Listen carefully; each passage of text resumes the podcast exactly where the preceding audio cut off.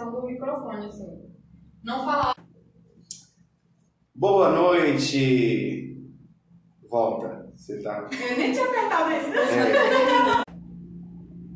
Boa noite, graça e paz. Essa, esse é o dia que o Senhor nos deu e nós estamos aqui com mais uma noite de escola bíblica discipuladora. Hoje também eu tenho convidados especiais. Semana passada nós convidamos alguns líderes na vida da igreja e hoje eu estou convidando mais outra turma e está aqui conosco a Socorrinha, né, que é líder, é supervisora de célula e faz um trabalho maravilhoso na vida da igreja, a Joelma, que também é líder de célula, a Eurípides e o Geiso, que é líder da rede jovens e supervisor. Então eles vão dar a sua saudação, né, o seu cumprimento e posteriormente nós vamos estudar a palavra de João. Lembrando a você que está aí a cada quinta-feira estudando, nós estamos estudando o Evangelho segundo escreveu João e estamos falando sobre os encontros de Jesus e o que esses encontros causaram na vida das pessoas.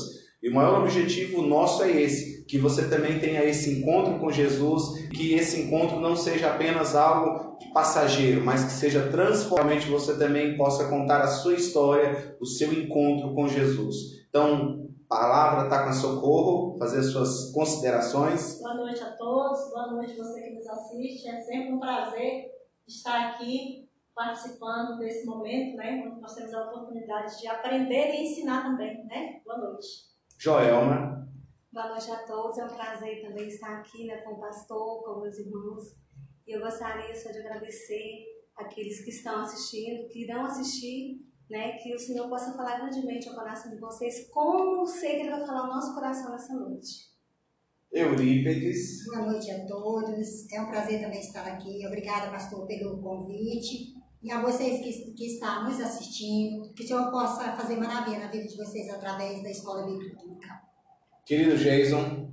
É, boa noite, meus irmãos. Nós convidamos vocês a pegarem suas Bíblias, ficarem nas suas casas à vontade. Vamos estudar mais a palavra do Senhor, porque Deus tem grandes coisas para nós hoje através dessa maravilhosa história.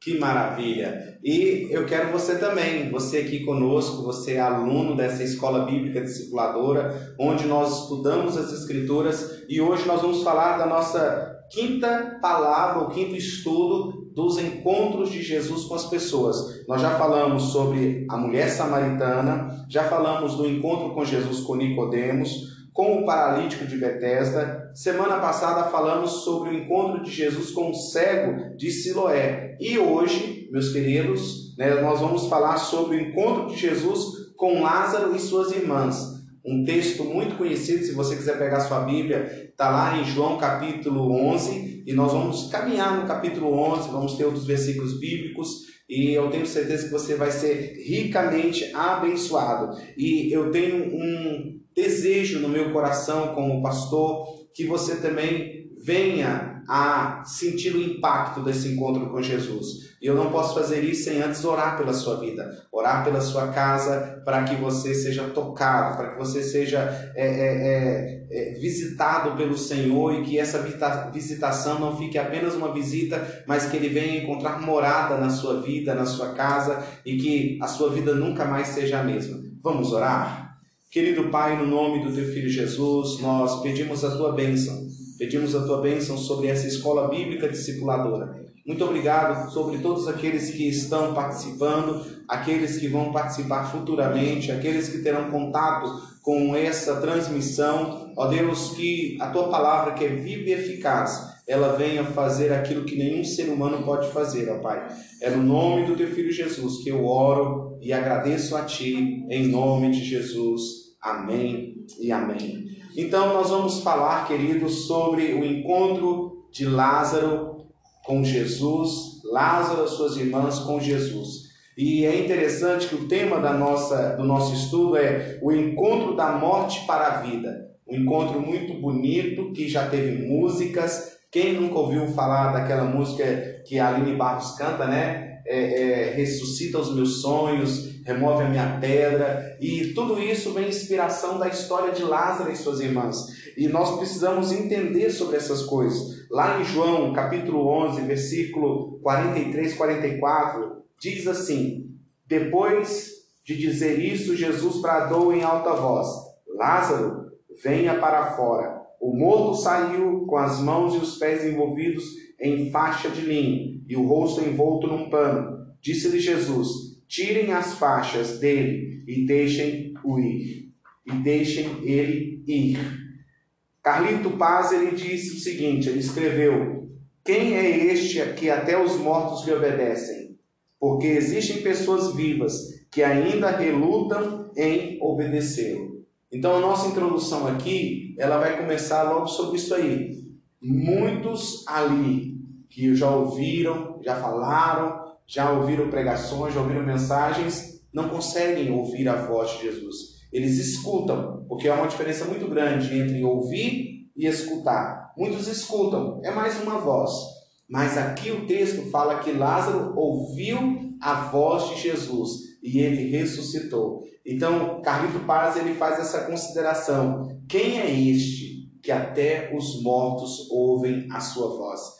Então é algo maravilhoso e, e nós podemos é, é, ficar assim bem é, é, pensativos sobre essa voz do Senhor e como que essa voz ela veio até nós e como que ela vem até nós apesar de vai tratar basicamente né no nosso primeiro ponto é, Socorrinha, que é falar desse encontro do Deus Todo-Poderoso, Deus Majestoso, que se encontra com o ser humano. O que, que você tem a fazer nessa primeira consideração, Socorro? Então, é, esse primeiro ponto, a gente aprende que, que nós somos chamados, a gente aprende desse encontro de Jesus com Lázaro, né? Nesse momento a gente aprende que, que nós é, é nós somos chamados da morte para a vida. Como assim? Da morte para a vida? Como assim? Da morte para a vida? Né? As pessoas questionam, como assim? Da morte para a vida? Porque eu costumo falar que nós somos, é, nós fomos criados na eternidade, né? Deus fomos criados na eternidade, Deus permitiu que nós fôssemos colocados no ventre da nossa mãe. Chegou um momento que nós nascemos, né? Viemos aqui na terra, posso falar de mim, nasci aqui na terra, mas eu não nasci um cristão. Eu não nasci cristã. Né? Não nasci cristã. Nasceu no Piauí? Nasci lá no Piauí, uma terra e aí, eu não nasci cristã. Eu nasci, eu cresci, e chegou um momento da minha vida que eu precisei ter o meu encontro com Jesus. Né? Eu precisei ter o meu encontro com Jesus, e nesse encontro com Jesus, eu, eu é, é, eu, fui, eu, eu, tive o meu pecado confrontado, né? eu fui confrontado no pecado, e eu fiz uma decisão ali com Jesus, e a partir daquele momento, eu, eu, eu, eu, eu saí da morte para a vida, né? Eu saí da morte para a vida. Então, eu, eu, eu, falo que, assim, que esse, esse aqui a gente aprende muito. Eu, eu era morta espiritualmente, e a partir desse momento, desse encontro com Jesus, eu nasci. Né? Eu nasci, tive uma nova uma, uma, uma caminhada diferente com Jesus e ali é, é, é, nasceu uma nova, uma nova pessoa, né? Mas esse encontro com Jesus nos faz, é, faz de nós, não faz de nós seres imortais. A gente tem esse momento de encontro com Jesus, mas isso não faz de nós seres imortais. Não faz de nós pessoas onde nós não vamos passar por um momento de dificuldades, onde nós não vamos passar por momentos de enfermidades, não. Nosso encontro com Jesus é uma nova caminhada, nos fortalece é para a gente passar por esses momentos na nossa vida, né? E aí chega um ponto aqui onde Lázaro, Jesus recebe a notícia, Lázaro está doente. Nossa, Lázaro está doente, né? E aí o texto fala que, que ele recebeu aquela notícia e ele tá, ficou ali é, ainda dois dias, né? Dois dias ele ficou ali naquele, naquele, naquele naquele lugar onde ele estava. Né? E, e, interessante que disse, aí ele falou assim, essa enfermidade não é para a morte. Né? Não é para morte, então ele ficou tranquilo ali, esperou o momento certo. E, e em seguida ele, ele, ele, ele né, conversou com os discípulos, eu preciso voltar, que está lá mais na frente um pouquinho, mas é muito interessante esse encontro. Esse encontro que traz da morte para a vida, né, pastor? É, e uma coisa que chama atenção, que nós fomos feitos para sermos seres imortais, mas o pecado veio e fez com que o homem se tornasse mortal. E Jesus veio para resgatar esse princípio de Deus para que nós possamos o quê? Agora viver o projeto inicial de Deus. Jesus, ele nessa situação, socorro, ele mostra que nós somos seres humanos, que nós estamos sujeitos. Olha só quem era Lázaro. Lázaro era amigo de Jesus. Mas por ser amigo de Jesus não quer dizer que ele foi isento de enfrentar uma situação. Então Jesus, ele realmente continua se relacionando conosco, apesar de nós ainda continuarmos sendo seres humanos, sujeitos às coisas desta terra. Então Lázaro, ele adoeceu, por quê? Porque ele estava lidando com a humanidade dele. E Deus sabe lidar com a nossa humanidade. Deus não entra em crise, né, Jason? Deus não entra em crise com as nossas crises. E é muito importante eu entender isso, viver isso, trabalhar isso no meu coração a cada dia. Para quê? Para que eu possa é, realmente viver esse ponto 2 que a João vai falar para nós, que é a manifestar os nossos sentimentos, sentimentos, o que está ali, o que, que Deus está pensando, o que, que Deus está falando. Joelma. Olha só, eu vou ler aqui João 11, né? No versículo 3 diz assim: então as irmãs de Lázaro mandaram dizer a Jesus: Senhor, aquele a quem amas está doente. Então, assim, eu, eu acredito que Jesus ele tinha um relacionamento muito próximo com eles, com a família de Lázaro.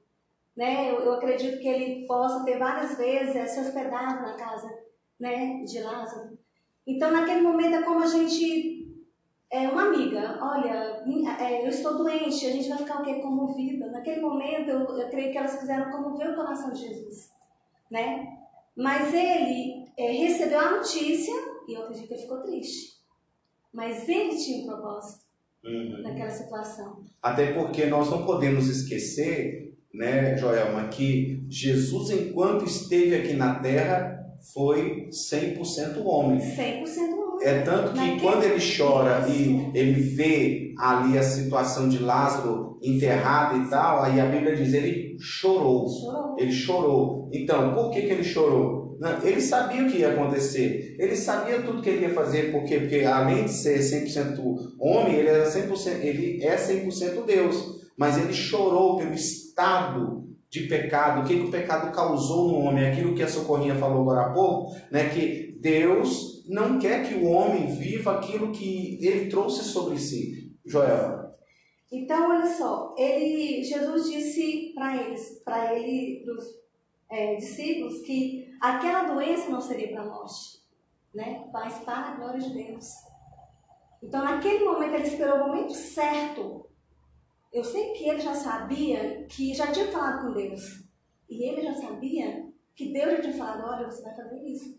Mas ele queria aquele momento para poder manifestar para as pessoas a glória de Deus através da vida dele. Então, assim, eu acredito que foi muito difícil para ele, né? E Marta, logo quando Jesus passou dois dias naquele lugar, eu creio que ele passou, que ele, ele, ele, ele demorou quatro dias, ele deve ter gasto, gasto um, um dia inteiro e uma, um, mais ou menos assim, né? Um dia inteiro, mais outro para poder chegar lá, porque ele estava, ele estava em, pela, pelo lugar de Pereia, perto de Jerusalém, era por ali, né? Ele já tinha ido de Jerusalém, mas ele teve que, que voltar até que eles falaram, ah, Jesus, mas mestre, mas como você vai querer voltar de novo? Né? Mas ele, ele, você quase morreu, você quase foi apedrejado, por quê? Porque ele, ele tinha falado para os judeus que ele era Deus. E os judeus não aceitavam isso, né? Então, é onde vai no versículo 35. Uhum. Jesus chorou. Isso Por quê? Jesus chorou, né? Quando a Marta é, levou ele até o túmulo. Porque Marta conversou com ele, entendeu. Ele entendeu o propósito ela entendeu ela creu, mas Marta tinha um momento de inconstância. Tanto que ele fala assim: é, Marta, eu já te falei que se você crer, verás a glória de Deus. Né? Então, assim, ele queria mostrar para ela, porque ela questionou, depois ela creu, depois ela questionou de novo. Então, naquele momento, é como nós, nós somos inconstantes. No momento que nós estamos passando, já teve um momento que a gente se sentiu desanimado. Hum. Porque tanta notícia, É tanta pessoa falando mal, sabe? Mas você tá ali buscando o Senhor. E nossa luta é todos os dias, né? E eu não sei, eu fui pesquisar e, esse versículo é o versículo mais curto da Bíblia. Achei muito interessante, né? E pesquisando também, João, ele pegou alguns... É, é, algumas histórias de, de, de milagres. Ele escolheu sete histórias.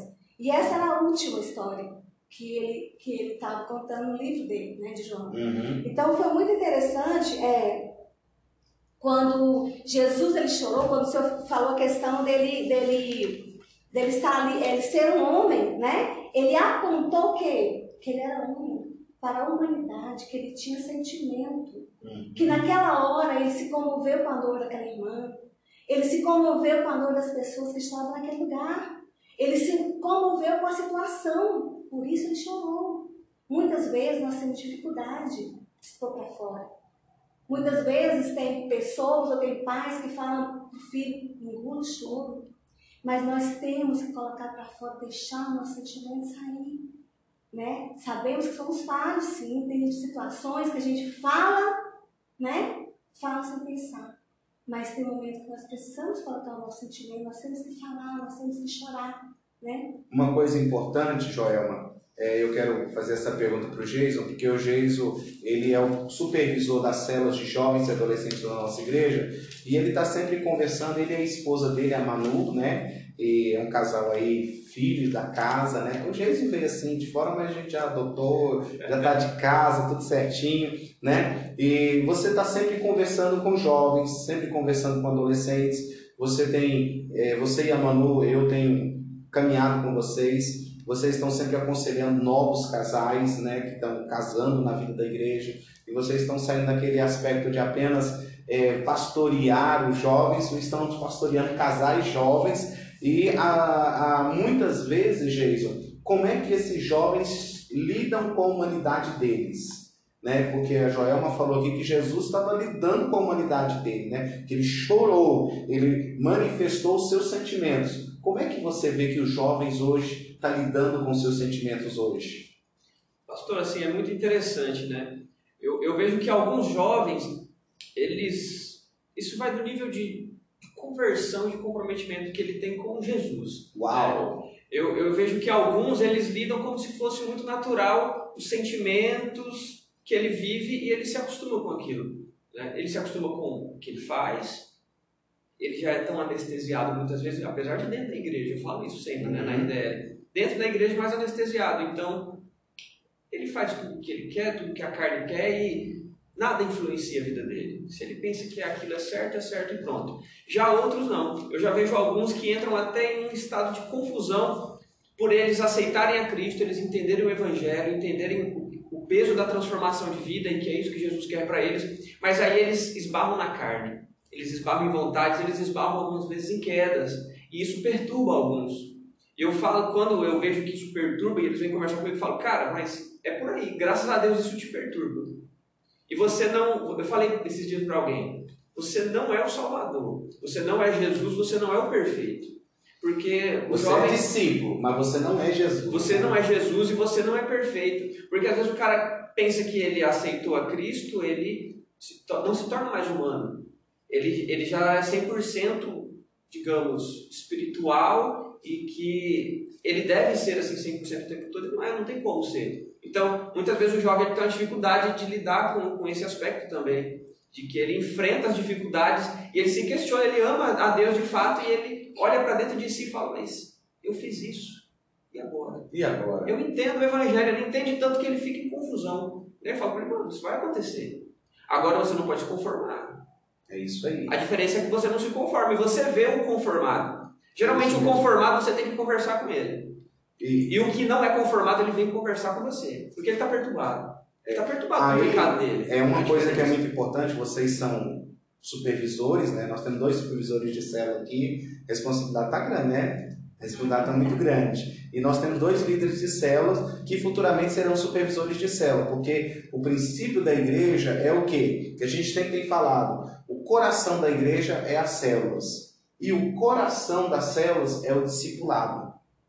É uma coisa tremenda que eu tenho aprendido nessa caminhada da, da igreja nos lares, da igreja realmente como um corpo vivo de Jesus, que as células é o coração da igreja, ali está pulsando, está cuidando. Mas eu aprendi esses dias algo tremendo que tem chamado muito minha atenção, que o coração das células é o discipulado. É essa questão do ser humano, essa questão de chorar com os que choram, se alegrar com os que se alegram. E aí a gente entra no Terceiro ponto que a Eurípides vai falar conosco, está lá em João 11, 4, que diz sobre a soberania de Deus. Né? Eurípides? Isso.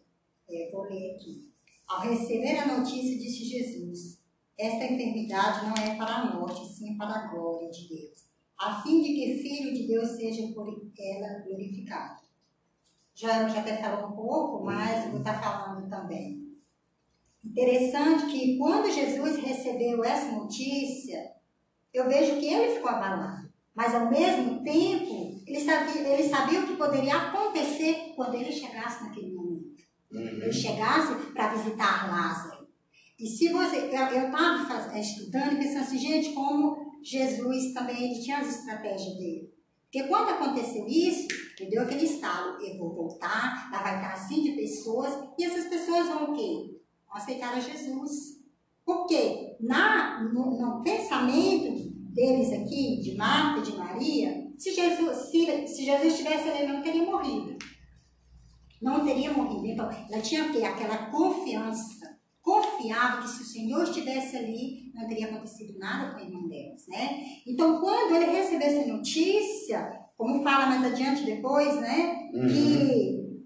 Que, que essa notícia que ele tinha adormecido, não estava morto, depois a gente está falando mais lá na frente, né? Uhum. Então, assim, para Jesus, no momento, foi um abalo, como a Joana falou, né? Da questão da humanidade, do ser humano, porque ele era um homem aqui na Terra, né? Ele tinha sentimento como nós, mas ele também tinha aquele amor pelaquela família, porque pelo que a gente via, ele era de dentro da casa de, de, de Lázaro, uhum. né? Então, ele era, ele era, ele tinha aquele amor imenso por eles. Então ele já falou assim: aquela enfermidade não é para a morte, mas sim para glorificar a Deus. É, isso é tremendo. Porque você falar que, não, que aquela enfermidade não era para a morte, porque Jesus sabia que ele ia ressuscitar. Por quê? Porque ele confiava em Deus. Sabia que Deus, naquele momento, ia agir. Que através do que ele fosse agir naquele pessoal lá que estava ali, as pessoas iam crer no Senhor. Aleluia. Socorro. O ponto que a Eurípides está comentando fala sobre confiar na soberania de Deus. Você pode testemunhar algo que você teve que realmente confiar na soberania de Deus sobre a sua vida? Essa Eita, veio assim, né? é, eu, eu, eu falo que a gente tem, todos os dias nós temos algo para testemunhar da soberania de Deus nas nossas vidas. Né? Todos os dias nós temos algo para testemunhar. É, a gente precisa aprender a confiar mesmo, né? Aprender a confiar. Eu tive, eu tive uma época que, lembrei aqui agora, eu tive que, que é, autorizar, deixar a minha filha morar em outro país, né? A filha que foi criada assim, debaixo das debaixo asas, das asas de, né, da gente, da vovó e tudo mais. E aí chegou um momento muito mimada. A Maria Eduarda sempre foi muito mimada. A primeira não, filha. Nunca ninguém percebeu. Não, não percebeu. A primeira filha. Só que chegou aquele momento, ah, eu preciso caminhar, né? De teve que ir morar em outro país. Tudo diferente, outra diferente, outra língua. E eu falei, meu Deus, e agora? A gente não pode podar né, os nossos filhos assim. E aí a gente foi, estabeleceu ela lá e organizou todas as coisas e viemos embora com o coração apertado. Né? Coração muito apertado, pastor Jean sabe o que é isso. Coração muito apertado. E aí o que que me restou? Confiar na soberania de Deus. Né? Que, que o Senhor é aquele que, que guarda os nossos filhos em todos os lugares, guarda, nos guarda em todos os lugares. Eu falei, Senhor, mesmo Deus está aqui, o mesmo Deus está lá, o mesmo Deus que guarda ela aqui, guarda ela lá. Então, só o Senhor pode fazer aquilo que eu não posso fazer. Né? E eu, vejo assim como uma maneira de confiança mesmo na soberania de Deus. Né? E aí, Maria Eduarda tem caminhado saudável. E eu quero falar algo para vocês aqui, que o Espírito Santo está me falando claramente sobre isso aí. Como nós somos uma igreja viva e o Espírito Santo tem liberdade para falar, você que está participando conosco agora da escola bíblica, né? Eu quero uma palavra para o seu coração. Para de confiar no braço dos homens e confia no braço do Senhor. Deus falou isso ao meu coração, nós estamos aqui neste momento e Deus mandou falar isso para você. Enquanto você confiar no braço dos homens, você vai se decepcionar, você vai patinar, você vai continuar não saindo do lugar, mas a partir do momento que você confiar na soberania de Deus sobre a sua vida, tudo será diferente. Amém? Amém? Nós vamos entrar no próximo ponto, no quarto ponto, que o Geiso vai falar sobre esse amor incondicional de Jesus.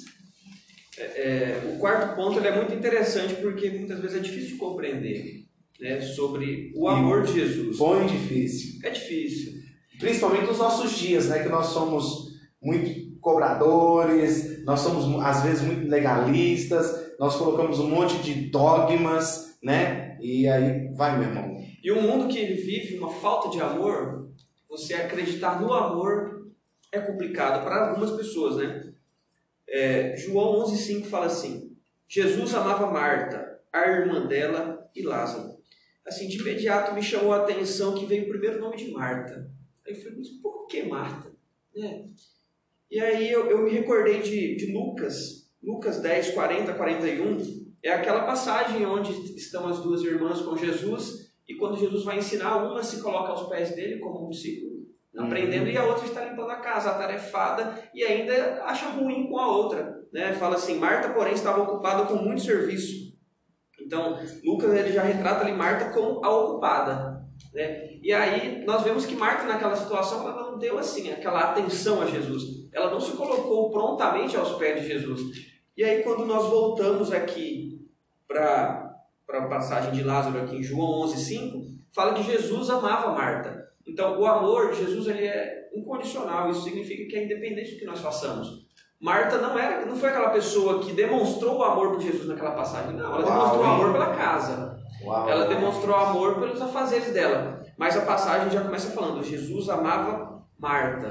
Se- No natural seria amava Maria, mas Marta. E aí eu, eu até anotei Tremendo. aqui, anotei aqui logo Marta. Logo né? Marta. Porque é fácil nós amarmos os massa, né? Os bacanos, os mais próximos. Da nossa turma, torce pro nosso time, né? Torce pro O Corinthians. que não fala mal da gente, né? Esse é fácil. Ele- E- mas e amar o inconveniente? Amar aquele que dá trabalho, aquele que não te dá moral, né? Nós que estamos aqui no contexto de liderança, você sabe que você tem aqueles que são os seus mais chegados, que eles se achegam a você, a você igual os três, que se achegavam mais a Jesus. Mas tem aqueles que eles não te dão muita moral. Na vida é assim também, na família tem filhos que são assim com os pais, o pai com os filhos, enfim, né? Tá todos esses Eles contextos. dão mais trabalho que os pais mais amam, sabe? é, Tem que cuidar mais, né? É, olha desen- só. Desenvolve o amor. né? É, eu como não tive esse filho, tenho muito trabalho não, Eu né? também então, não. Mas é é uma coisa, Joelma, que realmente, né? Às vezes, em muitas situações, os filhos que exigem mais da gente mexe com o nosso coração, né? Então isso é muito muito legal. Essa colocação do Geis eu vou guardar no bolso, viu? E ela foi legal assim, né? Esse amor incondicional. Né? Marta não respondeu como Maria, mas o texto bíblico menciona Jesus amava a Marta. É, a gente não vê aqui, pelo menos eu não me recordo o que eu li falando que Marta correspondia a Jesus. Era aquela amizade que não corresponde, sabe aquele amor que só vem de um lado, parece, né? A atenção só vem de um lado e o outro não foi correspondido. E, e Mas Jesus amava. dentro da teologia bíblica, para vocês que estão aqui que gostam de teologia, né, a teologia saudável bíblica, nós vemos que Marta é conhecida pela a, a- o seu coração, a sua devoção, a sua entrega, e Marta é pelo seu serviço. Muitos falam assim, ó, você precisa ser é, é, é, é, é, mais Maria, né? Você precisa realmente aí cuidar mais de você. Você está muito Marta, você trabalha muito, você fica só preocupado em fazer, fazer, fazer. Então há uma crítica sobre a figura da Marta. E essa palavra de conhecimento aí foi tremenda. Jason? É, e aí nós precisamos acreditar. Aqui fala, precisamos crer no amor incondicional. Então Jesus amava Marta, eu até anotei, ela era agitada, ocupada, ela era serva. Serva no sentido estrito da palavra, de servir mesmo, né? ela estava preocupada em servir a casa naquela ocasião. Ativista, talvez uma religiosa. Verdade. Existem os religiosos, e Jesus ama inclusive os religiosos e quer a salvação dos religiosos. Aí já Maria, atitude de discípulo, a Bíblia fala que Maria ela se comportou como um verdadeiro discípulo, porque a característica dos discípulos naquela época era sentarem aos pés de Jesus e escutarem as palavras do Mestre. Então, Jesus ama os discípulos, aqueles que são chegados, sim, mas também ama os outros, os que adoram, os que são extravagantes, né? Nós vemos que Maria, um pouquinho aqui para frente, ela adorou Jesus de uma forma muito extravagante. Né? Então, e Lázaro, o amigo, na ocasião, doente, um morto. E aí, quando a Socorro até falou o primeiro tópico, eu até fiz uma anotação: doente. Né? Nós, por muitas vezes, nos encontramos doentes. Porque nós, às vezes, olhamos para essa passagem aqui e falamos assim: ah, isso é uma mensagem para aqueles que não aceitaram o Evangelho. Mas também é uma mensagem para aqueles que já aceitaram o Evangelho e hoje estão doentes. Uhum. Estão doentes e. E assim a gente pode E essa extrapolar. doença não precisa ser uma doença física apenas, né? Não, doentes de alma, confusos, Confusos. confusos o espírito. Né? Então, Jesus ama essas pessoas. Jesus ama aqueles que estão afastados do Evangelho, aqueles que estão na igreja, mas estão confusos, doentes de alma, de espírito. Então, Até aqueles que são cristãos e gostam de assistir live mundana. Jesus os ama também. Ama. Né? Vai salvar eles, vai libertar. Porque uma das coisas que a gente mais tem é, visto nesses dias de pandemia é como que muitos cristãos eles estão se misturando com o mundo. E Jesus não deixa de amar. Mas não quer dizer que eles precisam continuar misturados com o mundo. eu falei com uma pessoa, eu falei, cara, arruma um serviço a mais, mano, arruma alguma coisa para fazer, vai ler, arruma, vai estudar mais, não sei porque a gente está desocupado. né? E aí a gente começa a ter devaneios, aí, né? Isso. fazer coisas que naturalmente nós não fazíamos. Claro que isso revela talvez algo que já tinha escondido Precisa- no coração. É isso. Mas nós temos que nos ocupar, sei lá, se coloca para trabalhar de graça para alguém aí, vai fazer alguma coisa, vai reformar sua casa. É isso mesmo. E aí, nós aproveitando a deixa, nós entramos no ponto 5, que a Socorro vai falar sobre essa sensibilidade para mudar a agenda. é, é que fala, é, sensibilidade para mudar a agenda, né? O livro de João, é, capítulo 11, versículo 6 diz: No entanto, quando ouviu falar que Lázaro estava doente, ficou mais dois dias onde estava, né? É, aqui a gente, a gente entende que, como eu já falei lá no- anteriormente, Jesus recebeu aquela informação que Lázaro estava doente, ele ficou ali mais dois dias, chamou os discípulos e falaram: a gente precisa voltar. Né? E os discípulos falaram assim: voltar? Como que nós vamos voltar? Se o pessoal lá estava querendo apedrejar o Senhor. E aí Jesus parou assim: a gente precisa voltar. E aí o que, que a gente aprende com isso aqui? Ele ficou dois dias a mais, Uhum. né? Depois que ele recebeu a notícia. O que, eu aprendi? Que quando nós recebemos uma informação, mesmo que seja qualquer tipo de informação, nós precisamos parar para ouvir o Pai, para saber que direção tomar ali naquela situação. Porque às vezes a gente recebe alguma notícia, a gente já quer agir no nosso impulso. Né? E não, eu acho interessante aqui que ele parou, ele ouviu o Pai, ouviu a direção de Deus para poder agir ali. E nós temos que, que aprender também com isso que a nossa vida ela precisa é, ser é, pautada, não sei se é essa palavra, na vontade do Pai.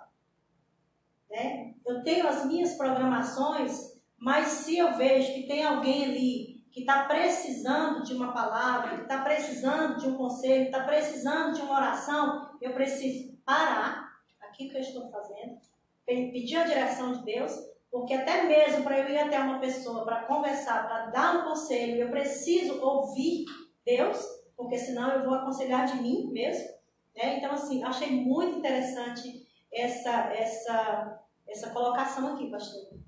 Ô, Eurípides, você é professora, você já trabalha na educação há alguns anos e você trabalha sempre com programas, não é verdade? Trabalha assim com agenda, com programação. Joelma também é professora, né? E, mas para você, Eurípides, você já fez uma programação, entre aspas, espiritual e de repente teve que mudar tudo? Sim. E como foi lidar com isso para você? Olha, pastor, Porque é, a gente está, tem que estar sempre preparado. Isso eu Uhum. aprendi no Senhor. né? a gente não tem que. É, tipo, a, a, a Socorrinha falou a questão do- dos dois dias, é verdade. A gente tem que estar realmente sempre pedindo a direção do Pai. Muitas das vezes você programa algo, acha, tá ótimo, vai acontecer. E no momento não acontece como você esperava. Então, a gente tem que estar sempre direcionado por Deus. Porque quando você tem direção do Senhor, não tem como dar errado. Uhum. E às vezes também tem coisas que são, que tomam outra direção que o Senhor realmente gostaria que não fosse daquela forma. Uhum. Então eu tenho que ter esse discernimento, parar para ouvir a voz do Senhor. E também ter a sabedoria de falar, se isso não aconteceu, é porque não era vontade do Pai. Uhum. Porque o Senhor, neste momento lá, ele ficou dois dias. Ele poderia, de lá mesmo, ter falado, ah, eu vou, Pai, cura Lázaro. Mas não Mas fez, ele não fez. Né? Eu acho interessante que pastor também é que a gente aprende que Deus, a gente, a gente vê que Deus, ele, ele vê lá na frente, né? Às vezes a gente vê uma situação, a gente está tão no desespero, se descabelando ali, se a gente está olhando para aquilo ali, para aquela situação que os, seu- os nossos olhos naturais estão vendo. Mas Deus não, Deus vê lá na frente, né? Aqui nessa situação, por isso que Jesus falou assim, ficou dois dias lá, porque ele já estava vendo lá na frente, o que, que ia acontecer lá Lá na na frente. frente, Então, assim, às vezes tem situações da nossa vida que a gente quer resolver ali, da nosso jeito, da nossa maneira, e Deus fala assim: calma, aprende a olhar com um olhar sobrenatural, aprende a olhar lá na frente, lá na Uhum. frente. E assim as coisas são bem mais tranquilas, né? Uma coisa que, para acrescentar a vocês, né, que gostam de Bíblia, que gostam de teologia, a teologia bíblica, é muito importante falar isso, porque existe teologia e teologia bíblica. É, na cultura da época, uma pessoa quando morria, eles esperavam até três dias para manifestar, porque eles entendiam que havia um tipo de enfermidade que a pessoa, ela de repente dava um apagão e no terceiro dia ela podia voltar, porque era um tempo que eles estavam ali. Por isso que Jesus chegou no quarto dia. E aí fala assim, ó, não tem mais jeito. Não tem mais jeito. Então, Jesus, quando ele chega no quarto dia, é para realmente cumprir um propósito. Qual era o propósito? De ressuscitar Lázaro. Para quê? Para que o nome do Pai fosse glorificado e para que as pessoas ali pudessem ver realmente que não era fruto de uma manipulação da ciência, mas era fruto de um poder de Deus manifesto naquele lugar. Aleluia! Muitas pessoas a gente vê, né, pastor, que às vezes está com, com o seu sentimento morto, está com uma situação morta, tá- não acredito mais, não tem mais jeito. E a gente aprende aqui que tem jeito sim. E o sexto ponto, a Joelma vai falar para nós sobre algo importante. Cortou aqui. O que, que foi? Ligação. Hum, É, Mas não- depois de não- mas aí pode continuar de onde parou. De onde parou, para, né? É, porque a Fabrícia me ligou aqui. É bom porque. Naquela vez não deu, né? Naquela vez não deu pra ajudar. Vê se gravou. Fala pra Fabrícia Gravou. que tá. Eu tava com medo disso, eu coloquei no silencioso, né? Porque Aham. eu tinha esquecido de colocar em modo avião. Aí eu falei, eu não vou tentar colocar aqui na tela, porque senão não vai. A gente parou realmente no ponto 6, né? Aham. Então eu vou voltar pro ponto 6. Graças a Deus, você matou. Você já tava quieto. Tá com raiva. Ô bichinho enjoado. Até a senhora da Deixa eu só ligar bem aqui pra ela falar pra Tá. ela. Esse, esse versículo que falou comigo também, essa questão do silêncio de Deus, sabe? Uhum. Sabe quando Deus deixa a situação ficar bem difícil? Porque Deus vê na frente. Pra ele fazer um grande milagre assim a gente vê a glória É dele. porque vê lá na frente. A gente tá orando, orando e Deus não tá falando nada, sabe? Deus fará quietar em seu coração. É. É. Descanse no Senhor. Mas Ô li- estamos liga depois, mas- irmã. Tu ligou, cortou a gravação. Desse jeito lá não teve jeito de juntar. Hum, Não, mas ela junta, ela tem um programa agora que junta. Não, terminou não. Ah, Aí tu. fazer, menino. Não, a gente grava de onde parou. Tu manda mensagem no grupo aí pra ninguém me ligar, não. Porque a Raquel tá que manda mensagem aqui, meu celular tá gravando. Falar que aqui ainda vai uns 20 minutos. Busca, avisa elas aí que eu busco, tá? Tá, Ô, povinho quieto. tá, tchau. Povo Isso é povo da cela. célula. Povo da célula é. Eu E ontem, e ontem as suas visitantes estiveram na igreja. Uhum, elas Viu? E elas se ofereceram por conta própria pra vir. Tá Ai, as meninas são. É da célula dela. São as duas são irmãs do Romo. É, da célula Ainda tem da... mais, tem mais duas também que estão indo, mais três. outro rapaz. É, são cinco visitantes que a gente está tendo na célula. Amém. Dá conta aí? Gente. Ok? Final do Deixa eu ver bem que de onde é que parou, porque. Não, eu, eu lembro o que, que é, do ponto 6. Não, mas talvez já tinha parado antes. É, Seu podcast aí tá bom. Tá. Né, fique tranquilo. E aí fala assim, ó, não tem mais jeito, não tem mais jeito. Então, Jesus, quando ele chega no quarto dia, é para realmente cumprir um propósito. Qual é o propósito? De ressuscitar Lázaro, para que, para que o nome do Pai fosse glorificado e para que as pessoas ali pudessem ver realmente que não era fruto de uma manipulação da ciência, mas era fruto de poder. Tem a ver com os, com os dias de ressurreição de Jesus, né? A profecia que Jesus ia ressuscitar o terceiro dia, aí olha, também. para quando a socorrinha falou nesse sentimento. Mas Tá. aí dá pra cortar na hora que o senhor fala aleluia, não tem? É Pronto, se fosse dar pode. continu- continuidade pro próximo. Ótimo, Então vai para aleluia e vai para vocês. É, aí o senhor fala aí. Isso. Você faz assim novamente. Um, dois, três.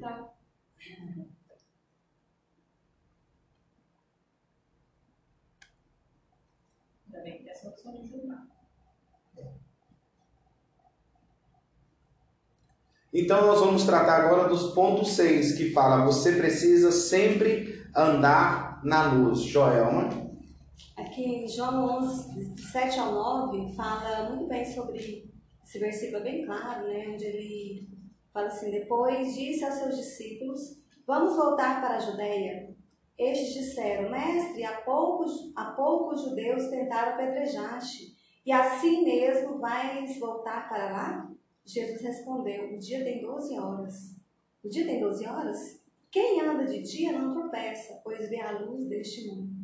Eu achei tão interessante, né? Eu fiquei pensando, meu Deus, mas como assim? Se ele tinha que andar à noite para poder o povo querer né, encontrar ele. Mas ele falou assim, é, ele perguntou, quantas horas podemos trabalhar no dia, né? Uma pergunta. 12 horas. Né? Na claridade. Por quê? Porque se você andar na claridade, é mais fácil você ver um inimigo, é mais, é, você vai cair no buraco, não vai, né? Então, assim, ele falou assim, ó, ele já sabia que estava chegando a hora dele morrer. Que ele ia morrer na 12 hora. Então, já estava chegando perto. Mas antes disso, o que, que ele falou? Eu preciso fazer a vontade do Pai, eu preciso trabalhar, né? Então, ele tinha algo muito grandioso que ele já sabia o que fazer, né? Naquele momento, quando chegou lá, né? no túmulo de Lázaro. Então, é, lá no versículo 10 diz assim: Quando anda de noite, tropeça, pois nele não há luz. Olha só, não há luz. Jesus é a luz do mundo. Ele quis falar assim: enquanto eu estiver aqui, vocês estão me dando a luz. Mas depois que eu morrer, vai ter trevas. Né? Então, é, é, te- tempo depois, quando aconteceu, porque é, todo o tempo eu estava falando disso, mas os discípulos não se atentavam. Parece que eles assim eram bem, bem dispersos, porque ele falava muita coisa e eles não entendiam, né? Então, naquele momento foi muito interessante o que nós tiramos para hoje, que nós que estamos aqui, que conhecemos Jesus, né? Que temos na nossa vida a luz é Jesus, nós temos que transmitir essa luz. Esse momento que nós estamos vivendo, eu vejo que as pessoas estão ansiosas, como Marta, né? Outras estão buscando, porque muitos estão falando, Jesus está voltando. Muitas pessoas estão falando assim, eu vou me preparar. Eu vou, eu vou é, é, é, me reconciliar com Deus, vou organizar a minha vida. Muitas tem pessoas que me procuraram, olha, eu quero batizar, eu vou dar o meu nome, desesperadas. Aí quando a situação vai passando, muitas pessoas desistem. Por quê? Porque, não, isso é história, né? Mas assim como, como a palavra diz, né? Assim como era o dia de Noé, será do Filho do Homem. Né? Então nós temos que ter esse mundo que transmitir essa luz de Jesus através E das nossas vidas. só podemos dar o que temos. Verdade. É uma coisa que todos nós precisamos ter no nosso coração. Eu só dou o que tenho. Se eu não ando na luz, não adianta eu cobrar para as pessoas andar na luz. Jesus, ele chama, nos chama para ser luz do mundo, por quê? Porque o mundo está em trevas. E somente a luz pode iluminar o mundo. E aí entra aquilo que a Joelma acabou de falar, entra o ponto que a Eurípides vai falar agora, que é sem ser, ser, ser sensível à dor das pessoas. Então Jesus está, as pessoas estavam tão preocupadas com a pele, né, em salvar a pele, porque não era só a questão, eles não estavam preocupados com Jesus somente os discípulos. Eles sabiam que se Jesus voltasse, se Jesus fosse espancado, eles iam junto. Então, Jesus mostra o quê? Sensível com a dor de quem? Dos outros. É isso mesmo, pastor. Por aqui o 11. Isto dizia e depois lhe acrescentou: Nosso amigo Lázaro adormeceu, mas vou para despertá-lo. Disseram-lhe, pois, os discípulos: Senhor, se dorme, estará salvo. Jesus, porém, falará com respeito à morte de Lázaro. Mas eles supunham que tivesse falado do repouso do sono. Então Jesus lhe disse claramente: Lázaro morreu, e por vossa causa me alegro de que lá não estivesse para que possais crer, mas vamos ter com ele. Olha só, eu vejo assim, pastor, aqui, que Jesus, quando ele falou para os discípulos dele que Lázaro tinha adormecido, o discípulo entendeu que ele estava dormindo. Uhum. Falou, não, ele está bem, ele está tranquilo. Mas aí Jesus voltou a falar, Lázaro morreu. Né? Lázaro morreu. E aquele momento, eu vejo assim que aqueles discípulos ficaram também desesperados. Porque se Lázaro morreu, morreu, Jesus teria que voltar, como o senhor acabou de falar. Então eles ficaram com medo de voltar também, né? Uhum. né? Porque lá estariam o quê? Os judeus, né? Então, como você falou anteriormente, né? Que ele foi apedrejado, né? Se voltasse e tal. Então, Jesus fala aqui no é, 3, Jesus, porém, falava com respeito à morte de Lázaro, mas eles supunham que tivesse falado do repouso do sono. Uhum. Eles, para eles, ele, não, mas ele está bem, Senhor. Ele não morreu, ele está dormindo, né? E eu vejo também, assim, trazendo para os nossos dias, quantas pessoas estão dormindo. Quantas pessoas que você fala da palavra, como ele falou a questão dos jovens, que tava, você está batendo sempre na mesma tecla. Jesus está voltando. Aceita Jesus. Jesus te ama. Jesus é vida. Né? E as pessoas estão aí, ó, brincando. Né? Brincando. E nós que conhecemos a palavra, nós nos preocupamos Uhum. com as pessoas que estão lá fora. Então, Jesus, quando ele voltou, aqui no, aqui no, no 14 fala, então Jesus lhe disse claramente: Lázaro morreu. E por vossa causa me alegro de que lá não estivesse. Por vossa causa, o Senhor se alegrou. Mas a gente fala se alegrar, porque se ele voltasse lá, muitas pessoas seriam salvas. Mas no íntimo dele, ele estava triste. Mas ele sabia também em quem ele servia, em quem ele acreditava. Então, ele falou que estava feliz porque muitas pessoas iam acreditar no Senhor. E às vezes hoje você está na célula, você fala do Senhor para as pessoas, e as pessoas não estão nem aí. Como a Joema acabou de falar. Nós estamos passando por um momento tão difícil. E a gente vê quantas pessoas que estão brincando com isso, que não estão se prevenindo. Ah, Jesus me guarda, Jesus cuida de mim. Mas nós, nós temos que fazer a nossa parte Uhum. né? E nós, como ser- servidores do Senhor, discípulos do Senhor, nós temos que acreditar, né? Que o que o Senhor falou aqui, de que ele tinha ficado feliz, por quê? Porque ele ia trazer a alegria e também ia trazer a liberdade para aquelas pessoas que não conheciam ele. E uma coisa que é muito importante nesse ponto é que Jesus foi sensível à dor daquela família, foi sensível à dor das pessoas que amavam a lá, foi sensível a toda a situação. E é interessante que no, no ponto 8 que o Jesus vai falar agora, vai falar sobre que sempre haverá quem, Jason? Ah, sempre em haverão. toda situação, em todo lugar, em todos os ambientes, na cela, na igreja, na faculdade, no trabalho, quem sempre estará lá? A gente sempre vai ter os negativos, os fatalistas, a gente tem falado dias os profetas do caos, os agitadores, né? nós sempre teremos essas pessoas. Versículo 16 de João 10, João 11 fala assim: Então Tomé, chamado Dídimo, disse aos outros discípulos: Vamos também para morrermos com ele. Inclusive, aquele homem, discípulo que andava com Jesus, que lá à frente ele já quis as provas de que Jesus morreu aqui, ele já estava demonstrando quem Tava ele era manifestando, forma, né? Estava manifestando ali a alma Seu dele, né? coração que estava no intento. Então, ele já demonstrou a forma como ele era. Então, sempre aparecerão. Naquela época, e nessa situação, houveram. E aí já me veio os dias de hoje. Não há nada mais propício do que lembrar de negativos e fatalistas. Nesses dias que estamos vivendo algumas semelhanças com os dias de hoje, com o Covid. Eu acho que, que os, os- Jesus já escolheu os discípulos justamente assim para mostrar para nós. Hoje vai ter esse que é dessa maneira, vai ter esse que é dessa maneira, vai ter esse, vai ter esse, vai ter um Tomé, vai ter, né? Para a gente aprender que na nossa caminhada vai ter sempre, vai ter cada um com uma característica assim, né, pastor? E que tem lugar para nós, né? Se tivesse talvez escolhido só o supra-sumo da época, Na o evangelho não verdade, seria o evangelho acessível. né? na verdade, segundo os bons psicólogos, e como na nossa igreja tem bons psicólogos, eles costumam falar o seguinte, que entre humanamente melhorzinho que tinha entre os discípulos era o tal de quem? Do Judas. O Judas, emocionalmente, como estrutura humana, dentro do, da- do estudo da psicologia, era o que era melhor entre eles. Porque Pedro era sanguíneo hemorrágico, João era muito melancólico, e todos lá tinham suas particularidades. Então, o melhorzinho deles todos era Judas Isso um conforto. né? E aí né? tava. Aí a gente pega quem? Pega Tomé. Tomé era o quê? Inconstante, né?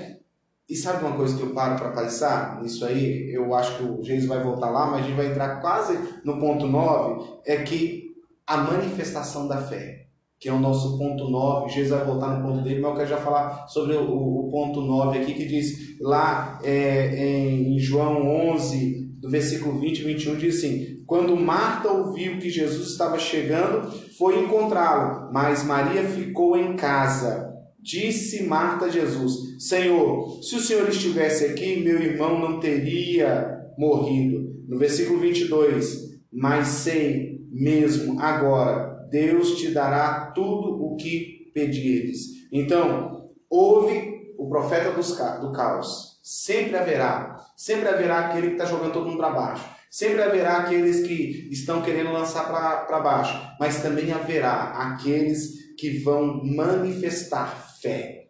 Eu quero voltar para o Geiso, mas eu quero falar isso olhando para você. Nós começamos uma série de mensagens agora na nossa igreja e várias igrejas no Brasil estão fazendo a mesma série, que é Esperança. Nós vivemos num tempo que precisamos ter esperança, fé. Não podemos ser profetas do caos, não podemos viver com medo, nós precisamos viver com fé, porque o justo viverá pela fé. E você que está aí assistindo com a gente, talvez você não possa vir nas nossas reuniões, mas você pode assistir pelo YouTube. Nós temos uma palavra de esperança para o seu coração. Domingo agora, ao vivo, na, na Igreja Batista Água, Paraíso. Você pode entrar no nosso canal que você está assistindo agora, pode compartilhar e vai ser a segunda mensagem sobre esperança que o mundo está precisando. Então, Geis, pode continuar o seu ponto lá. Pastor, e aqui, justamente falando sobre fé, né, somente quem tem o Espírito Santo e fé pode discernir o tempo e as situações. E aí, um mais um são dois. Então nós já discernimos quem era Tomé. Então, um homem sem fé. Era um homem também sem o poder que age nas nossas vidas, e que é o Espírito Santo. Então, trazendo também para os nossos dias. Nesses dias, quem não tem o Espírito Santo de Deus, ele não tem fé. E se ele não tem fé, ele está entrando em caos. Ele está entrando aí no caos, no desespero que o mundo está vivendo. E assim foram, foi com ele. Ele falou aqui, vamos também para morrer com ele. Ou seja, entregou os pontos ali, né? Muito negativo. E aí, continuando aqui no 17, ao chegar, Jesus verificou que Lázaro já estava no sepulcro havia quatro dias. Betânia distava a cerca de 3 quilômetros de Jerusalém.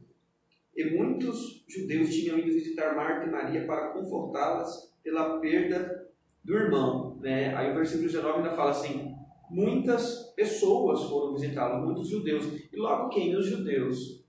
E os judeus, nós sabemos que eram, em sua maioria, oposição a Jesus, aqueles que já buscavam matar Jesus, e Jesus foi para o ouvido dos judeus Uhum. para que muitos vejam o que ele iria fazer. Eu achei muito interessante porque o versículo fala que muitos judeus estavam lá. Então, a gente já mencionou um pouquinho, havia um propósito em tudo isso. E o propósito que muitas pessoas vissem.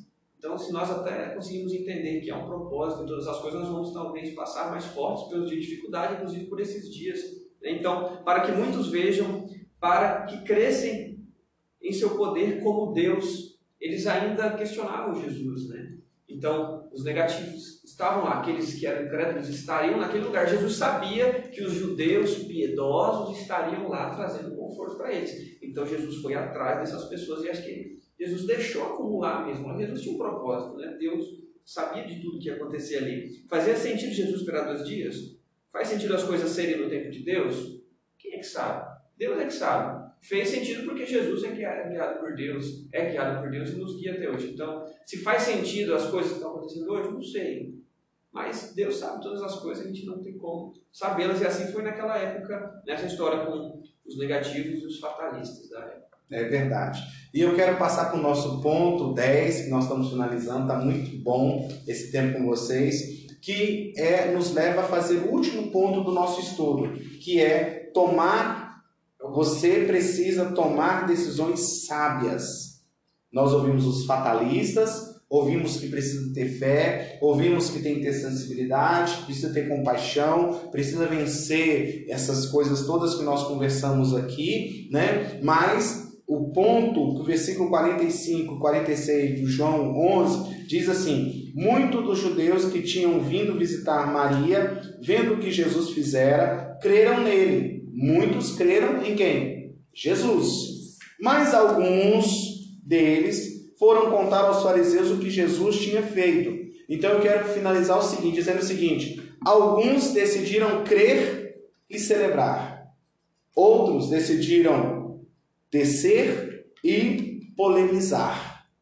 Então, em todos os lugares, em todas as situações, vai ter aqueles que vão crer e celebrar.